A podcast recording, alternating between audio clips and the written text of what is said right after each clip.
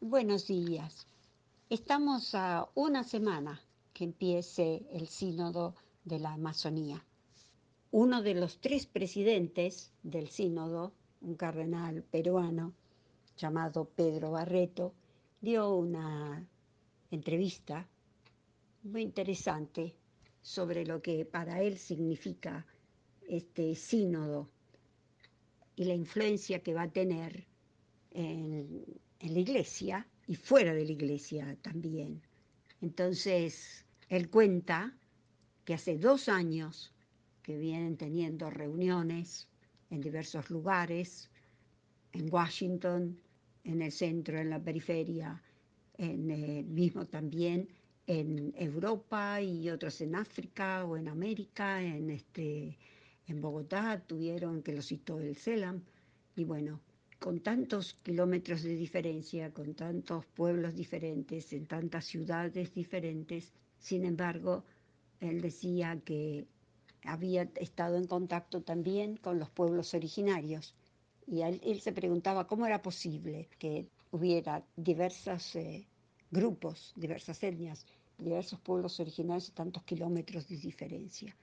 Y, y lo que a él le asombró y realmente lo reconoció como una gracia, el hecho de que tienen un respeto tal a la vida, un respeto tal a la naturaleza, tienen una sabiduría ancestral que para él fue muy importante reconocerlo. Él lo ve como un misterio de esa sabiduría que está impregnada en la cultura del aborigen.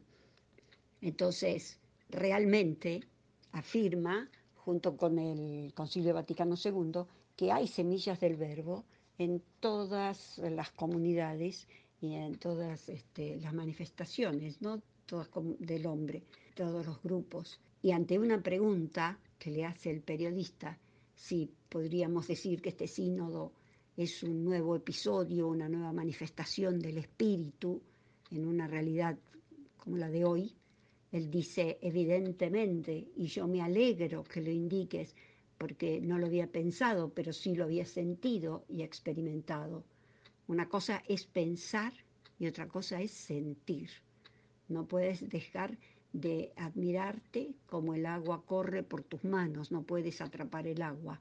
Esto creo que es la irrupción del espíritu, que hay diversidad de lenguas, culturas, pero hay una unidad. Y aquí hay una enseñanza muy grande para la Iglesia y para la humanidad. En ese sentido, un respeto máximo a la persona, un respeto máximo a las culturas, sobre todo siendo consciente de que no todo es perfecto, pero que ciertamente nosotros que tenemos una cultura más occidental, y yo me incluyo en eso, tenemos que despojarnos de nuestros criterios para poder, y se puede decir así, adentrarnos, para poder adentrarnos en ese mar inmenso de esos ríos profundos de las nuevas culturas que nos van a enseñar a encontrar a Dios en todas las cosas. Encontrar a Dios primero en la creación, y eso nos remitiría al tema de la ecología integral, que es un lenguaje que es entendido no solo dentro de la iglesia, sino también afuera. Uno de los grandes desafíos para la Iglesia hoy es estar próximo, compartir camino con la juventud.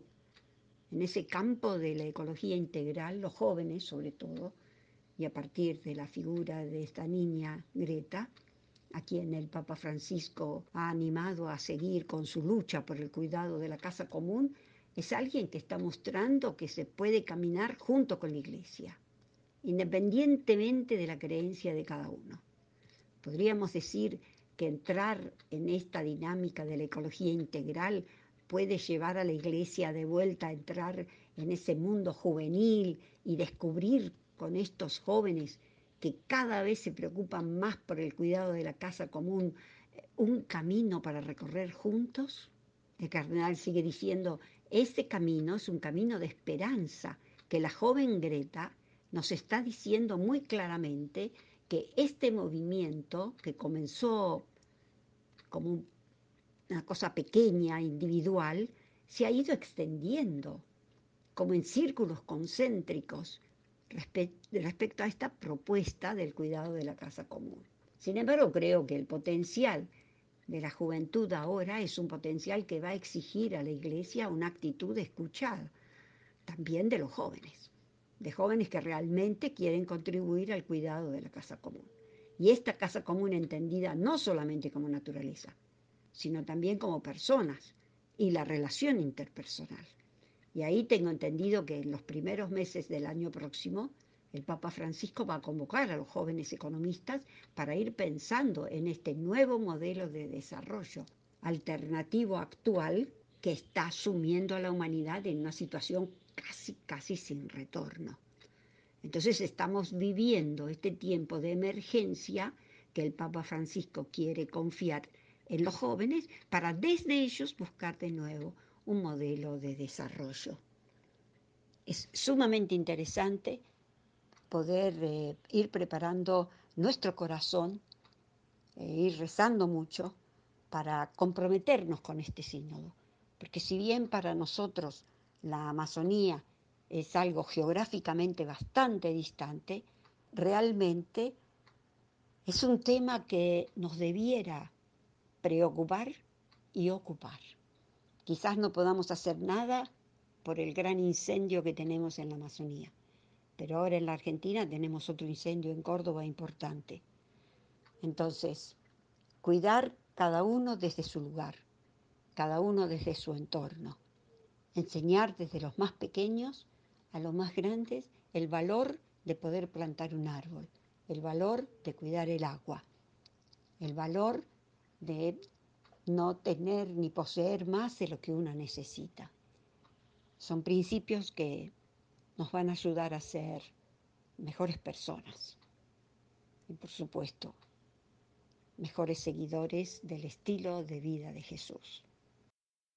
El cardenal Pedro Barreto, cardenal de Perú, uno de los tres presidentes del sínodo de la Amazonía, él dice en un momento dado que el sínodo ha generado muchas expectativas, principalmente una alegría y una esperanza que no debemos defraudar.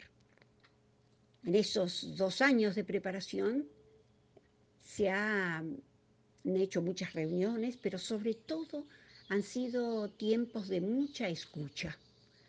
Una de las grandes aportaciones del sínodo para la Amazonía que ha ido creando es un clima de consenso en amplios sectores eclesiales ante los nuevos caminos que se vislumbran, aunque también hayan surgido fuertes críticas, que claro duelen, sobre todo duelen las, que, las críticas que provienen de dentro de la Iglesia. El cardenal peruano señala que ante el sínodo esperamos que la Iglesia descubra un proceso de renovación al estilo de Jesús, que no vino a ser servido, sino a servir. Esa es una actitud que nos remite al misterio de la encarnación de Cristo. Y según el presidente del sínodo, un Cristo que se encarna en una historia, en un pueblo concreto, en una cultura concreta, y que desde ahí quiere dinamizar en un proceso, yo diría, distinto a lo que humanamente uno puede estar pensando. Todo el proceso de escucha, él destaca el encuentro de Washington, uno de los símbolos de poder económico, donde los indígenas de cinco continentes, que no se entendían por sus lenguas, pero sin embargo citaban y hablaban desde su experiencia de cosas que son comunes a ellos. Y él, mientras los escuchaba, pensaba en ese Pentecostés, en la presencia del Espíritu Santo. Y eso se manifiesta en el pueblo de Dios, que va a hacerse en el sínodo y en la sociedad, sobre todo en los más jóvenes, que son los nuevos portadores de una bandera de lucha en favor del planeta, de la ecología integral.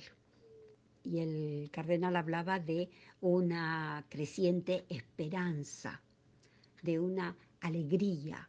Y él dice, no por nosotros solamente, sino por los indígenas amazónicos. Se han levantado todas unas expectativas enormes que comenzó justamente con el encuentro del Papa Francisco en Puerto Maldonado el 19 de enero del año pasado en su visita pastoral al Perú.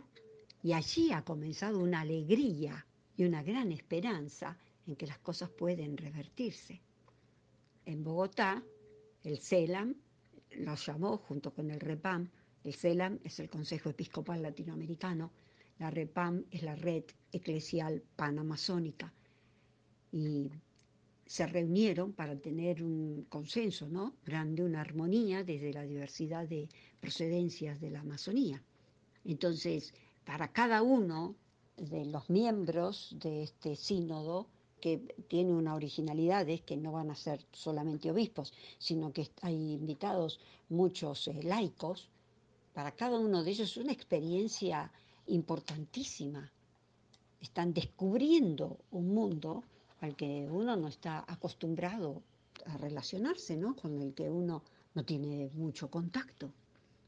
Y si bien ha habido muchas críticas y presiones, tanto de dentro como de fuera de la iglesia, el Papa se ha mantenido fuerte y firme en esto de que nos tenemos que preparar para escuchar, para escuchar, para estar atentos, para ver quién es el otro y si es cierto que hablamos de, de una encarnación, en el fondo es cierto, es el misterio de la encarnación de Cristo.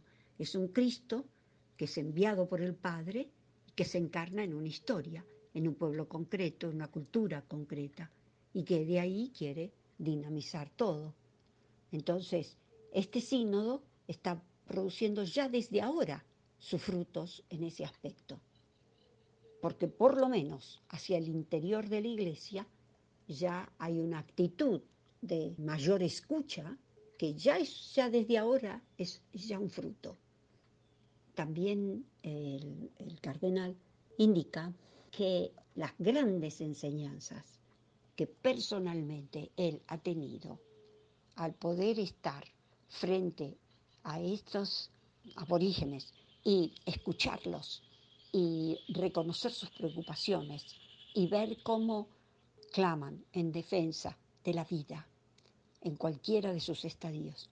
La vida como naturaleza, la vida como limpieza de sus ríos, la vida como presencia de sus bosques, la vida como eh, defensa de los suelos para evitar tanta extracción de minerales y tanto despojo que están haciendo las grandes empresas la vida, la vida humana y la vida también como relación, interrelación del hombre con la naturaleza, del hombre con el hombre. Entonces, él personalmente, y, y luego veía a su alrededor sus otros cohermanos obispos y los laicos que estaban allí, como todos tuvieron que terminar afirmando que realmente nosotros creíamos como cultura occidental que íbamos a ir a enseñar y a ofrecer y terminamos siendo que estamos recibiendo y nos están enseñando, o por lo menos recordando cómo era lo que el buen Dios quería que nosotros lleváramos adelante nuestra vida en la tierra como administradores, cuidando, defendiendo, protegiendo y no destruyendo, aniquilando, solo para llenar nuestros bolsillos, para pasarla un poco mejor.